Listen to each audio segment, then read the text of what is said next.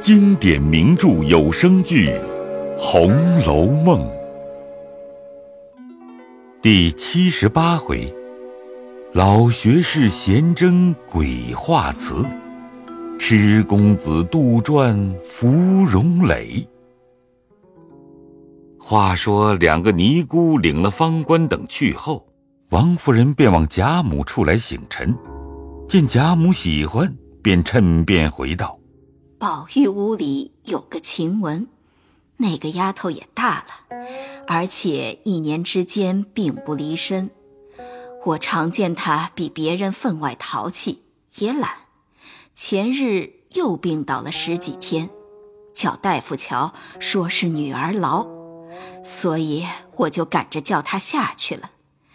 若养好了，也不用叫她进来。”就上他家配人去也罢了。在那几个学戏的女孩子，我也做主放出去了。一则她们都会戏，口里没轻没重，只会混说，女孩们听了如何使得？二则她们既唱了会子戏，白放了她们也是应该的。况丫头们也太多，若说不够使。再挑上几个来也是一样。贾母听了，点头道：“嗯，这倒是正理。我也正想着如此呢。但晴雯那丫头，我看她甚好，怎么就这样起来？我的意思，这些丫头的模样、爽利、言谈、针线，多不及她。将来……”只她还可以给宝玉使唤的，谁知变了。老太太挑中的人缘不错，只怕她命里没造化，所以得了这个病。俗语又说“女大十八变”，况且有了本事的人，未免就有些调歪。老太太还有什么不曾经验过的？三年前我也就留心这件事。先知取中了她，我便留心。冷眼看去，他色色虽比人强，只是不大沉重。若说沉重之大礼，莫若袭人第一。虽说贤妻美妾，然也要性情和顺，举止沉重的更好些。就是袭人模样虽比晴雯略次一等，然放在房里也算得一二等的了。况且行事大方，心地老实，这几年来从未逢迎着宝玉淘气。凡宝玉十分胡闹的事，他只有死劝呢。因此品责了二年，一点不错了，我就悄悄地把他丫头的月份钱止住，我的月份银子里批出二两银子来给他，不过是他自己知道，越发小心效好之意。且不明说者，一则宝玉年纪尚小，老爷知道了又恐说耽误了书；二则宝玉在自为已是跟前的人，不敢劝他说他，反倒纵性起来，所以直到今日才回明老太太。原来这样，如此更好了。袭人本来从小不言不语，我只说他是没嘴的葫芦。即使你深知，岂有大错误的？而且你这不明说与宝玉的主意更好。且大家别提这事儿，只是心里知道罢了。我深知宝玉将来也是个不听妻妾劝的。我也解不过来，也从未见过这样的孩子。别的淘气都是应该的，只他这种和丫头们好，哼，却是难懂。我为此也担心，每冷眼查看他，只和丫头们闹，必是人大心大，知道男女的事了，所以爱亲近他们。既细细查事，究竟不是为此，奇不奇怪？想必原是个丫头投错了胎不成？说着，大家笑了。王夫人又回今日贾政如何夸奖，又如何带他们逛去。贾母听了更加喜悦。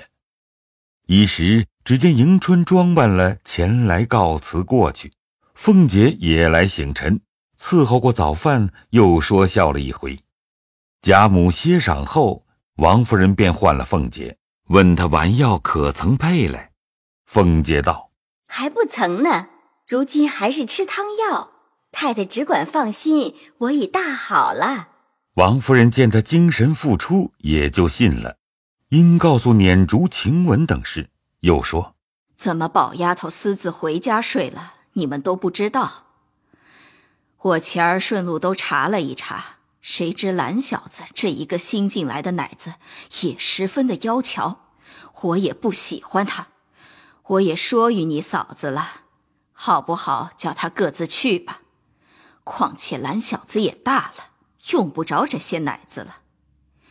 我因为你大嫂子，宝丫头出去，难道你不知道不成？她说是告诉了他的，不过两三日，等你姨妈好了就进来。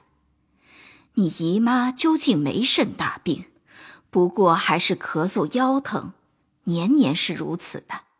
她这去必有缘故，敢是有人得罪了她不成？那孩子心重，亲戚们住一场，别得罪了人，反不好了。凤姐笑道：“谁可好好的得罪着他？他们天天在园子里，左不过是他们一群人。别是宝玉有嘴无心，傻子似的，从没个忌讳。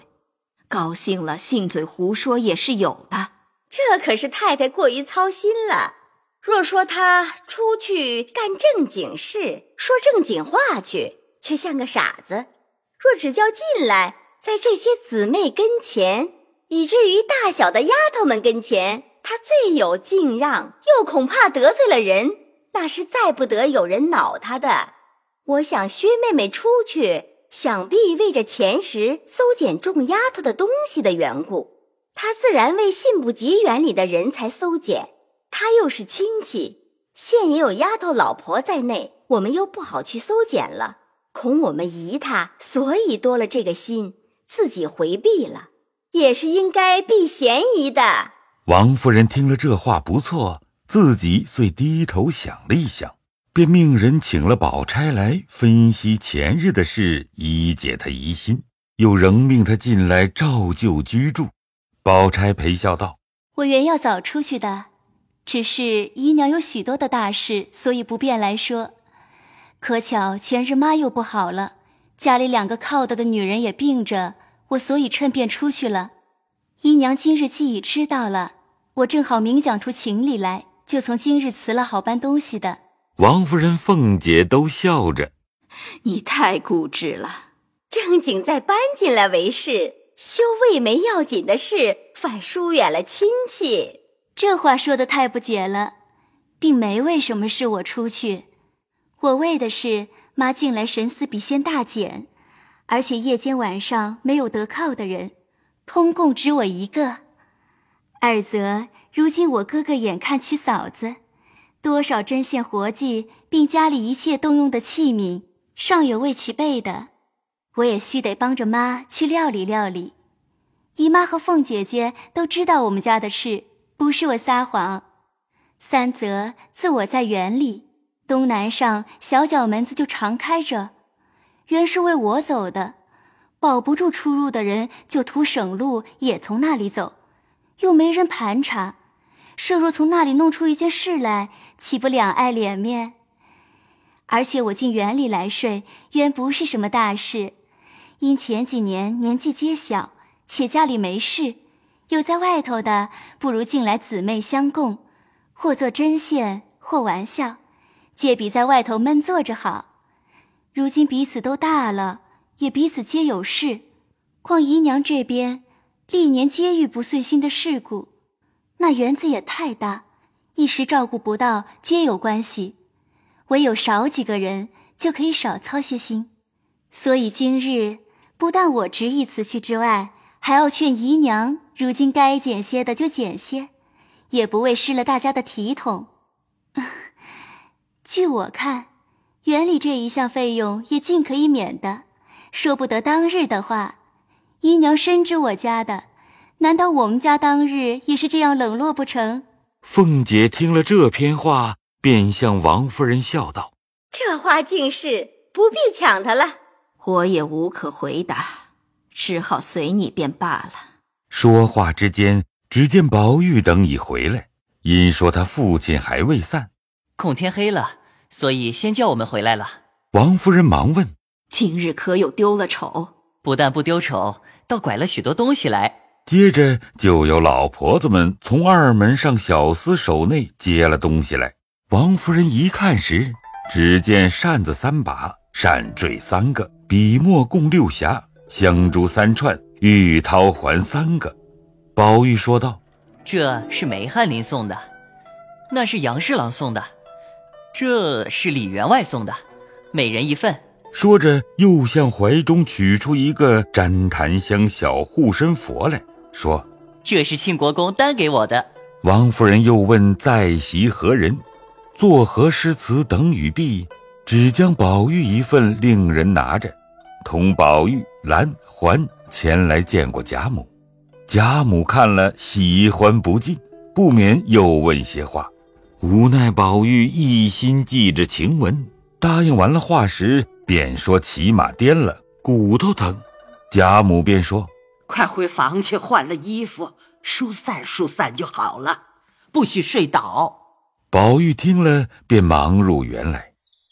当下麝月、秋纹已带了两个丫头来等候，见宝玉辞了贾母出来，秋纹便将笔墨拿起来，一同随宝玉进园来。宝玉满口里说好热，一臂走。一臂便摘冠解带，将外面的大衣服都脱下来。麝月拿着，只穿着一件松花绫子夹袄，袄内露出血点般大红裤子来。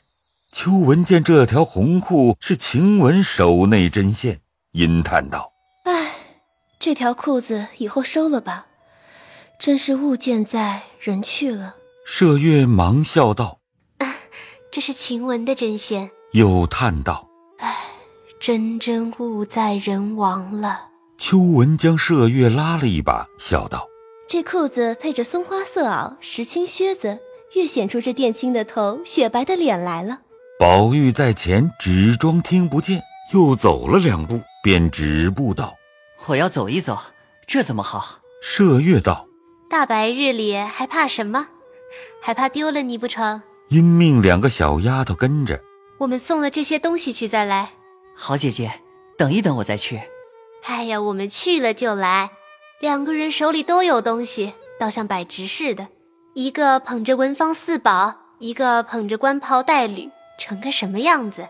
宝玉听见，正中心怀，便让他两个去了。他便带了两个小丫头到一时候，也不怎么样，只问他二人道：“自我去了。”你袭人姐姐打发人瞧晴雯姐姐去了不曾？这一个答道：“打发宋妈妈瞧去了。”回来说什么？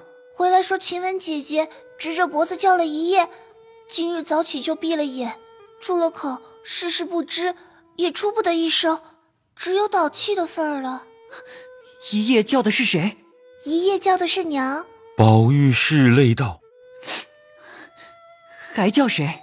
没有听见叫别人了。”你糊涂，想必没有听真。旁边那一个小丫头最伶俐，听宝玉如此说，便上来说：“真个他糊涂。”又向宝玉道：“不但我听得真切，我还亲自偷着看去的。”宝玉听说，忙问：“你怎么又亲自看去？”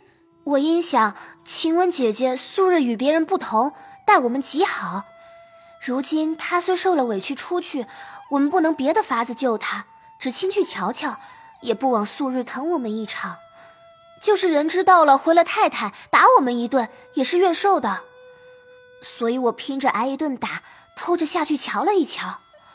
谁知他平生为人聪明，至死不变，也因想着那起俗人不可说话，所以只闭眼养神，见我去了，便睁开眼，拉我的手问：“宝玉哪去了？”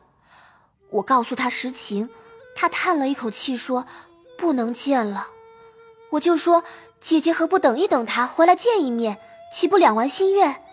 他就笑道：“你们还不知道，我不是死，如今天上少了一位花神，玉皇敕命我去司主。我如今在魏正二刻到任司花，宝玉须待魏正三刻才到家，只少得一刻的功夫，不能见面。世上凡该死之人，阎王勾取了过去，是差些小鬼来捉人魂。若要迟延一时半刻。”不过烧些纸钱，浇些姜饭，那鬼只顾抢钱去了，该死的人就可多待些个功夫。我这如今是有天上的神仙来照请，岂可挨得时刻？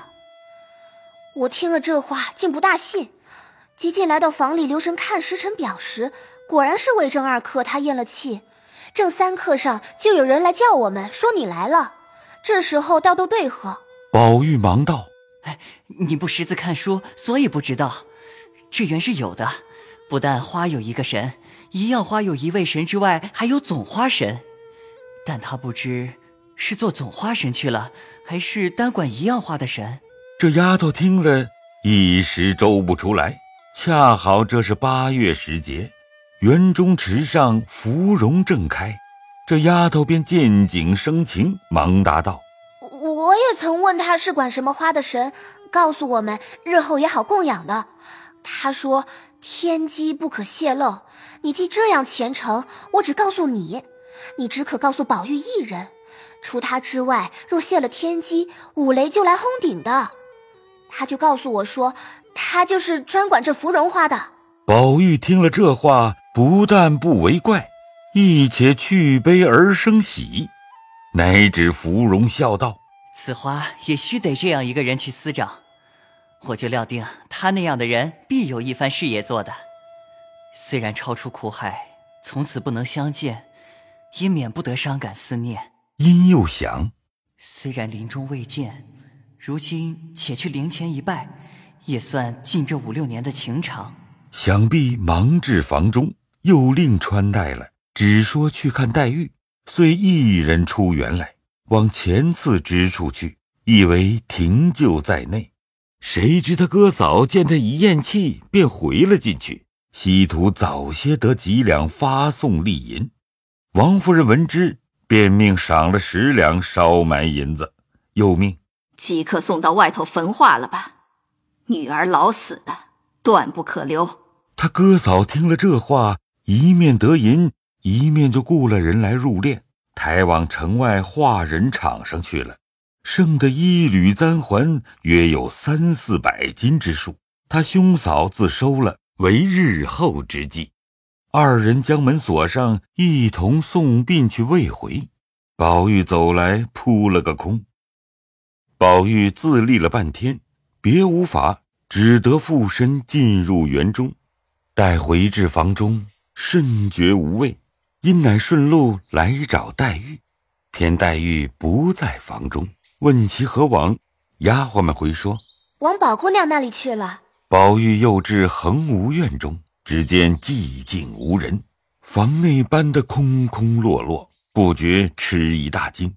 忽见几个老婆子走来，宝玉忙问这是什么缘故。老婆子道：“宝姑娘出去了，这里教我们看着，还没有搬清楚。”我们帮着送了些东西去，这也就完了。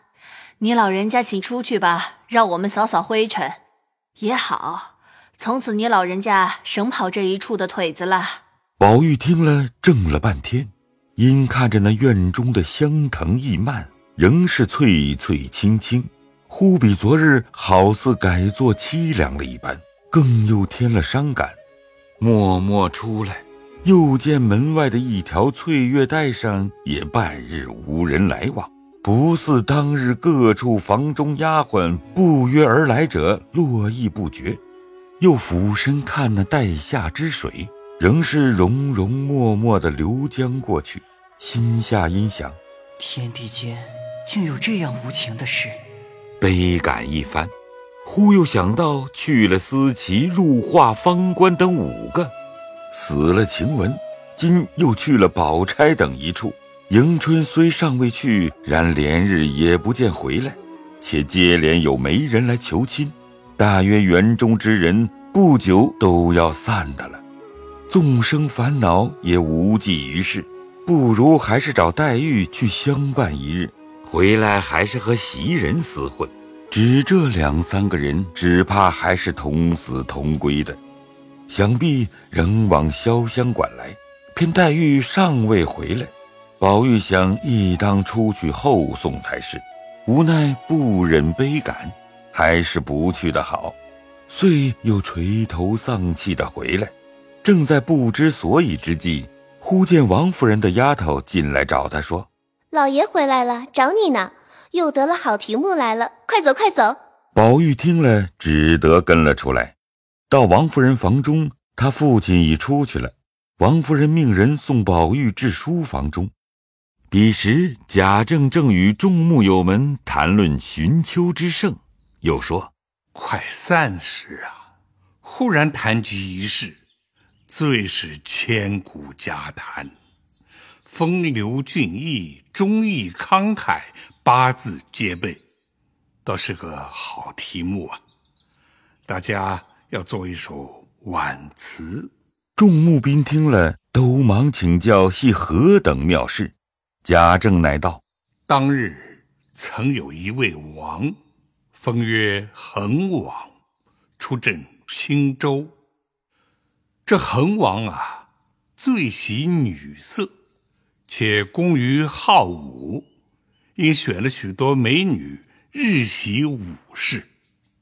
每攻于，者开宴连日，领众美女习战斗攻拔之事。”其机中有姓林、行四者，姿色既冠，且武艺更精，皆呼为林四娘。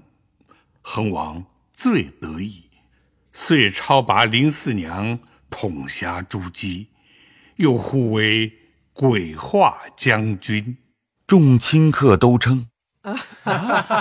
妙计，神奇，竟以“鬼画下家将军”二字，反更觉妩媚风流啊！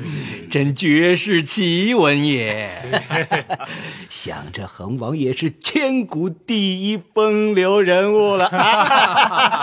没错，这话自然是如此，但更有。可奇可叹之事啊！众亲客都愕然惊问道：“哦，这这这，不知底下有何奇事了啊？”谁知次年便有黄金赤眉一干流贼余党复诱乌合，抢掠山左一带。恒王以为犬羊之恶不足大举，因轻其前脚。不意众贼颇有诡谲之术，两战不胜，恒王遂为众贼所戮。于是青州城内文武官员个个皆畏，王上不胜，你我何为？遂将有献城之举。林四娘得闻凶报，遂集聚众女将，发令说道。你我皆相蒙王恩，代天履地，不能报其万一。今王既允身国事，我亦亦当允身于王。尔等有愿随者，即时同我前往；有不愿者，一早各散。众女将听他这样，都一齐说愿意。于是。林四娘带领众人连夜出城，直杀至贼营里头。众贼不防，也被斩入了几员守贼。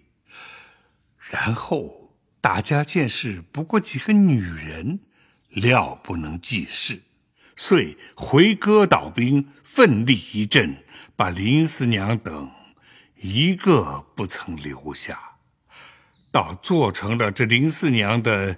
一片忠义之志。后来报至中都，自天子百官无不惊骇。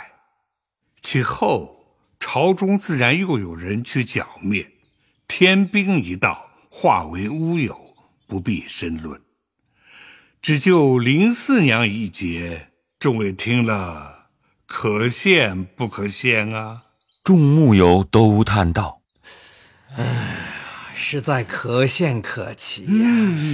实是个妙题。哎，原该大家玩一玩才是啊！是是是是是。说着，早有人取了笔砚，按贾政口中之言，稍加改译了几个字，便成了一篇短序。”递与贾政看了，贾政道：“哎，不过如此。他们那里已有原序。昨日因又奉恩旨，着查核前代以来因家褒奖而遗落未经请奏各项人等，无论僧尼、乞丐与女妇人等，有一事可嘉，即行会送履历之礼部。”备请恩奖，所以他这元序也送往礼部去了。哎，大家听见这新闻，所以都要做一首鬼话词，以致其忠义。众人听了，都有笑道：“哎，呃，这原该如此，只是更可羡者。”本朝皆系千古未有之旷典隆恩，使历代所不及处，可谓圣朝无缺事啊！唐朝人预先竟说了，竟应在本朝啊！如今年代方不虚此一句。对，嗯，正是。说话间，贾环叔侄一道：“贾政命他们看了题目。”他两个虽能诗，叫腹中之虚实虽也去宝玉不远，但第一件，他两个终是别路。若论举业一道，似高过宝玉；若论杂学，则远不能及。第二件，他二人才思智钝，不及宝玉空灵娟逸，每作诗亦如八股之法，未免居板庸塞。那宝玉虽不算是个读书人，然亏他天性聪明，且素习好些杂书。他自为古人中也有杜撰的，也有误失之处，居教不得许多。若只管怕前怕后起来，总堆砌成一篇，也觉得甚无趣味。因心里怀着这个念头，每见一题不拘难易，他便毫无费力之处。就如世上的流嘴滑舌之人，无风作有，信着灵口利舌，长篇大论，胡搬乱扯，敷衍出一篇话来。虽无稽考，却都说得似作春风。虽有正言厉语之人，亦不得压倒这一种风流去。近日贾政年迈，名利大灰，然起初天性也是个诗酒放诞之人。因在子侄辈中少不得归以正路，今见宝玉虽不读书，竟颇能解此，细评起来也还不算十分玷辱了祖宗。旧司及祖宗们个个亦皆如此，虽有身经举业的，也不曾发迹过一个。看来此亦假门之术，况母亲溺爱。遂也不强以举业逼他了，所以近日是这等待他，又要环兰二人举业之余，怎得一同宝玉才好？所以每遇做事，必将三人一齐唤来对坐。